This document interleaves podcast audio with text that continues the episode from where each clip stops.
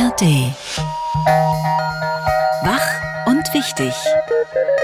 Der schöne Morgen mit Tom Böttcher. Hier ist der Dienstag mit Wach und Wichtig und dem kompakten Rückblick auf den schönen Morgen bei Radio 1. Guten Morgen und willkommen.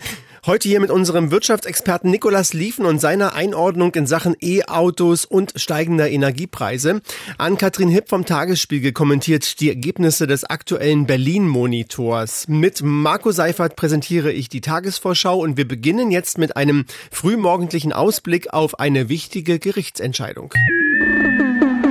Die Wahlen am 26. September 2021 endeten in Berlin im Chaos. Das Chaos war so groß, dass die Abgeordnetenhauswahl bereits wiederholt wurde, inklusive anschließendem Regierungswechsel. Aber es wurde ja am gleichen Tag auch der Bundestag gewählt.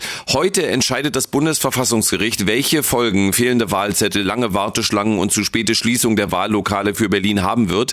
Der Berliner Landeswahlleiter Stefan Brüchler, damals noch nicht im Amt, drückt seine Erwartungen mit einem zur Jahreszeit passenden Bild aus. Das ist im Augenblick Augenblick tatsächlich so ein bisschen wie vor Weihnachten. Wir wissen, es wird Geschenke geben, aber nicht welche. Drei Geschenkeszenarien sind möglich. Entweder wird die Bundestagswahl in Berlin komplett wiederholt oder es gibt eine Teilwiederholung in den Wahllokalen, in denen besonders viel schiefgelaufen ist. Oder die dritte Variante, alles bleibt wie es ist, nichts wird wiederholt. Wir sprechen mit Sabine Müller, unserer Reporterin für Berliner Landespolitik. Guten Morgen, Sabine.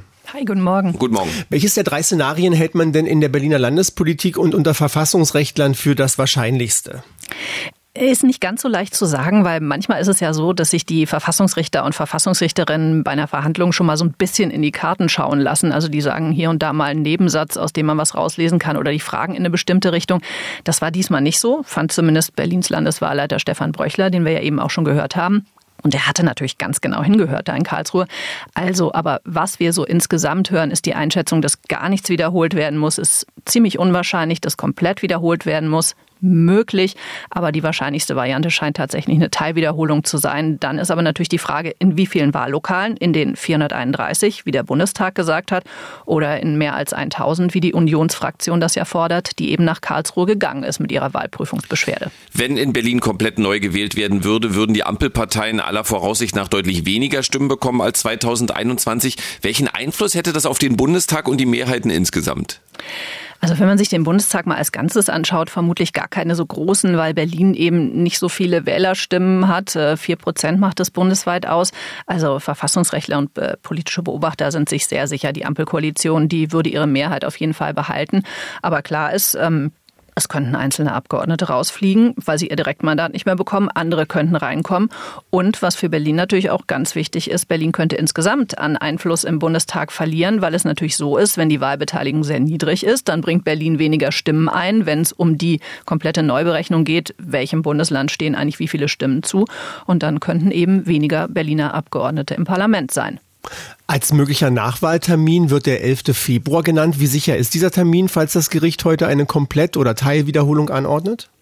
Also ich glaube, wir können davon ausgehen, dass es der Termin sein wird. Äh, der Landeswahlleiter Stefan Bröchler hat ja genau abgewogen, okay, so viel Zeit habe ich. Der 11. Februar ist der letztmögliche Termin. Die Zeit zur Vorbereitung sollten wir uns auch nehmen hat Stefan Bröchler gesagt, wobei er ja sagt, wir sind gut vorbereitet. Das geht ja jetzt alles nicht erst los. Das läuft ja schon seit dem Sommer, dass man geguckt hat, haben wir Papier für die Wahlzettel, es gibt eine Druckerei, man hat auch schon mal Wahlhelfer, die das schon mal gemacht haben, angeschrieben, haben gesagt, wollt ihr vielleicht nochmal? Es wird vermutlich der 11. Februar. Also das läuft schon alles, aber das geht jetzt natürlich sozusagen richtig in den Overdrive. Hm.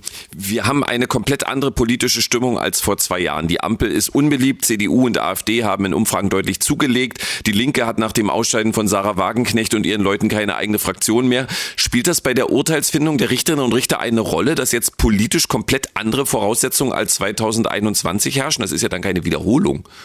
Naja, die Richter wägen bei solchen Entscheidungen natürlich immer ganz viele Aspekte ab. Ähm, das wird da vermutlich auch mit reinspielen. Aber ob dieser Fairness-Aspekt nun gerade beispielsweise für die Linke, ähm, die ja im Moment wirklich in einem desolaten Zustand ist, eine Rolle gespielt hat, mal gucken. Ähm, es wird ja eine lange Urteilsbegründung geben. Wir rechnen so mit anderthalb Stunden mal mindestens. Ähm, also vielleicht spielt es da auch eine Rolle. Und das muss man ja sagen, für die Linke steht äh, vermutlich am meisten auf dem Spiel. Denn die sind ja 2021 überhaupt nur in den Bundestag gekommen Nicht, weil sie die 5-Prozent-Hürde geschafft hatten, die hatten sie nämlich knapp gerissen, sondern weil sie drei Direktmandate hatten und dann durften sie so viele Abgeordnete entsenden, wie ihr nach den Zweitstimmen zustanden. Zwei von diesen Direktmandaten gab es in Berlin. Wenn nur eins davon wegfällt, sind alle die Abgeordneten, die in der mal dagewesenen Linksfraktion, bevor die sich verlegte, zerlegt haben, waren, wären die alle aus dem Bundestag raus. Also das könnte schon wirklich heftige Konsequenzen haben. Heute entscheidet das Bundesverfassungsgericht, ob die Bundestagswahl in Berlin ganz teilweise oder gar nicht wiederholt wird. Beobachtet von unserer Reporterin für Landespolitik. Vielen Dank, Sabine Müller. Sehr gerne. Hier ist die Radio 1 Tagesvorschau. Heute ist Dienstag, der 19. Dezember 2023. Heute wird nicht nur Till Schweiger 60, sondern auch die US-Schauspielerin, die 1983 als Hauptdarstellerin in diesem Film weltbekannt wurde.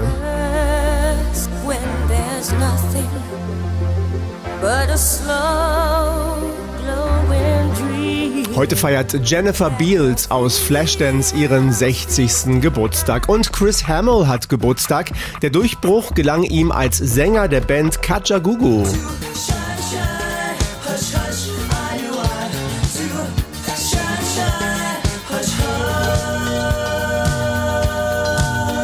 Den größten Hit seiner Karriere landete er solo mit dem Titelsong des Films Die unendliche Geschichte.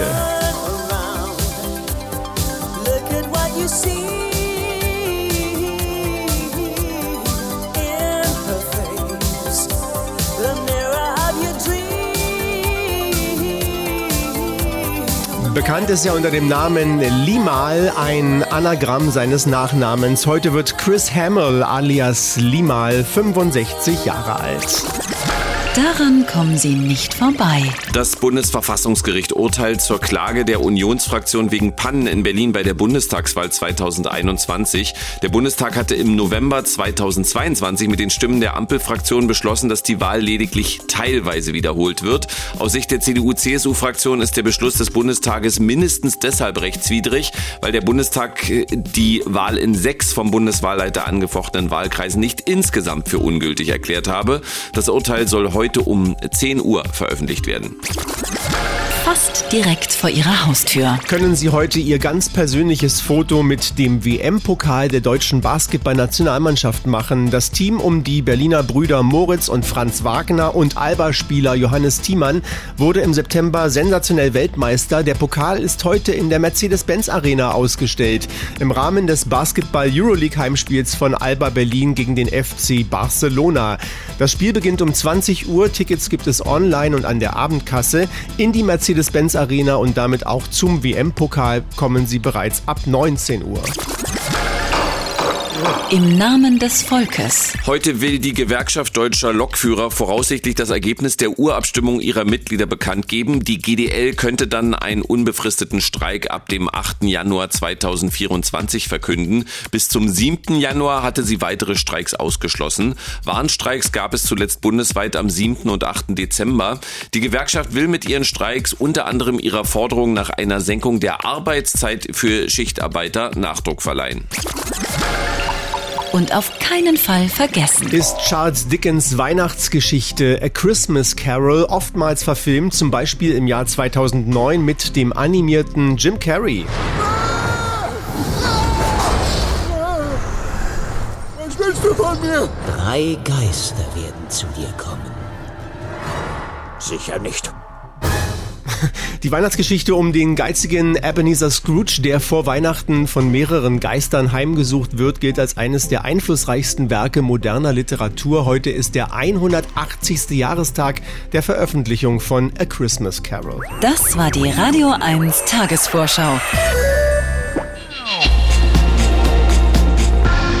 Was denken die Berlinerinnen und Berliner über bestimmte Themen? Das wird regelmäßig im Berlin-Monitor ermittelt. Die Zahlen, die jetzt vorgestellt wurden, sorgen für Aufsehen. Ich nenne mal ein paar. 27 Prozent der Berlinerinnen und Berliner halten die Gründung Israels für eine schlechte Idee. Etwa 19 Prozent der Befragten wünschen sich einen starken Führer. 31 Prozent finden Homosexualität unnatürlich. Knapp die Hälfte der Bevölkerung lehnt den Islam ab. 20 Prozent der Berlinerinnen und Berliner haben ein geschlossenes, muslimfeindliches, rassistisches Denken einschränken. Laut der repräsentativen Befragung sind antisemitische, rassistische und demokratiefeindliche Einstellungen seit 2019 gestiegen.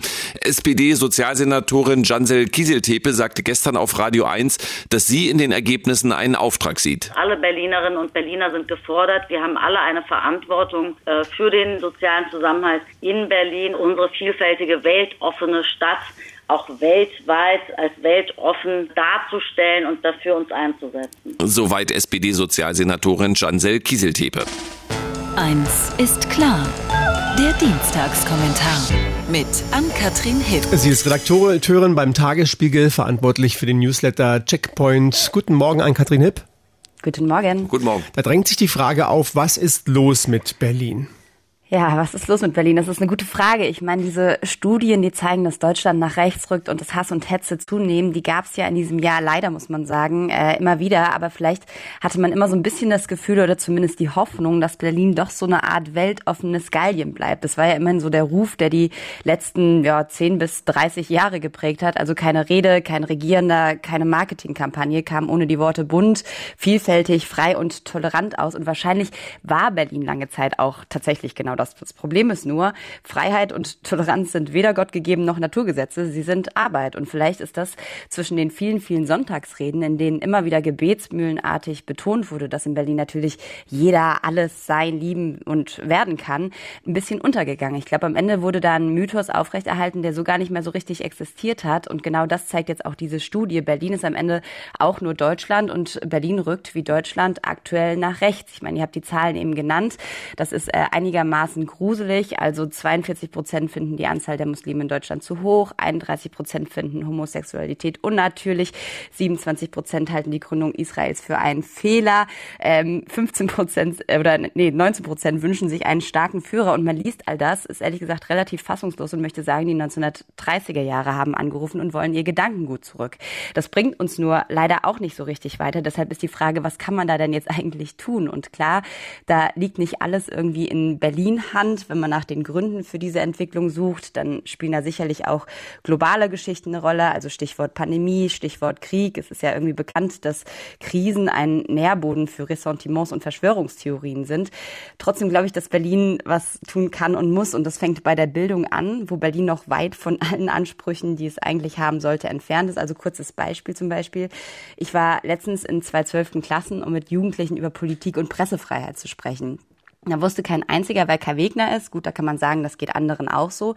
Aber richtig, richtig viele waren zum Beispiel auch davon überzeugt, dass Journalisten die allergrößten Verschwörungstheoretiker und Lügner sind und sie sich viel besser bei TikTok und Instagram informieren. Und das haben die nicht gesagt, weil die alle irgendwie total ignorant und doof sind. Im Gegenteil, die waren im Gespräch wahnsinnig nett, wahnsinnig interessiert, haben super viele Fragen gestellt. Mit denen hat vorher nur kein Mensch über sowas gesprochen. Also wo kriege ich geprüfte Informationen her? Wie erkenne ich Fake News? Und das ist echt ein Problem, weil wir natürlich wissen, dass die sozialen Medien wirklich Sodom und Gomorra angeht, was Verschwörungstheorien betrifft.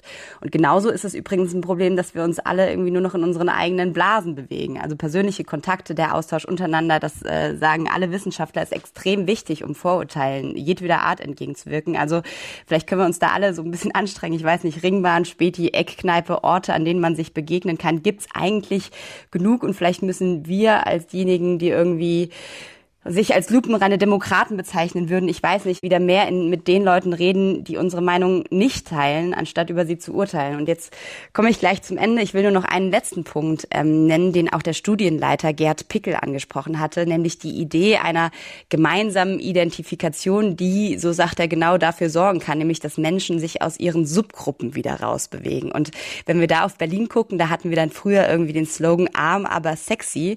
Ähm, der wurde dann irgendwann abgelöst, dann hat sich der Senat, ich glaube 2019 war es, einen sehr langen Selbstfindungsprozess verordnet, um herauszufinden, was diese Stadt eigentlich ausmacht. Und rausgekommen ist damals, wahrscheinlich haben es die meisten schon wieder vergessen, ähm, Berlin bleibt anders, was in etwa so inhaltsleer ist, wie in allen Sonntagsreden zu sagen, Berlin ist bunt, vielfältig, frei und tolerant.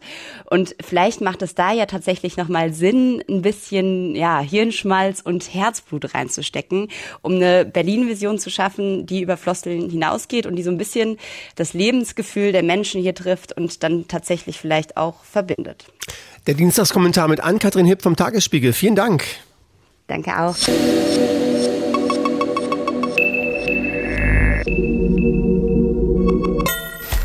Gut und Börse.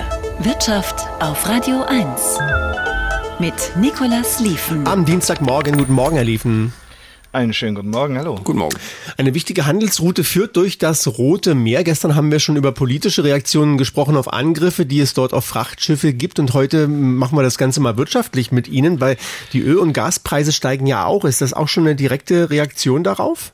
Absolut, das ist es. Ähm, wir haben gestern beim Ölpreis schon ungefähr zwei Prozent äh, plus gesehen. Der Gaspreis ist wie gesagt auch gestiegen. Nur sagen einige, na ja, Europa hängt ja nur so, ja, so um die 10, 12, 15 Prozent ab von den Lieferungen dort. Aber nichtsdestotrotz, die Sorge ist natürlich da, dass da, ähm, äh, wie gesagt, möglicherweise auch eine Knappheit ähm, herrschen könnte. Deshalb die Tanker sind jetzt unterwegs und müssen dann, wenn äh, sie nicht den Suezkanal, nicht das Rote Meer passieren können, eben um Afrika rumschippern, 7000 Kilometer äh, mehr. Das sind einfach Millionenkosten, die da mehr anfallen. Aber wir sehen eben, dass zunehmend ähm, die Reedereien sagen, dieses Gebiet passieren wir nicht mehr. Das hat ja angefangen mit Maersk und Hapag-Lloyd. In der Zwischenzeit sind eigentlich alle Großen dabei, CMA, CGM, MSC, Evergreen aus Taiwan. Und es sind eben Tanker betroffen mit Öl und mit Gas, aber natürlich auch viele, viele andere Fracht- und ähm, Containerschiffe, nahezu alle Branchen nutzen äh, ja den Seeweg, weil es letztendlich ähm, der kürzeste Seeweg ist zwischen ähm, Europa und Asien. Und von daher, wie gesagt, das Ganze wird, wenn man das nicht zügig, ähm, wirklich zügig in den Griff bekommt,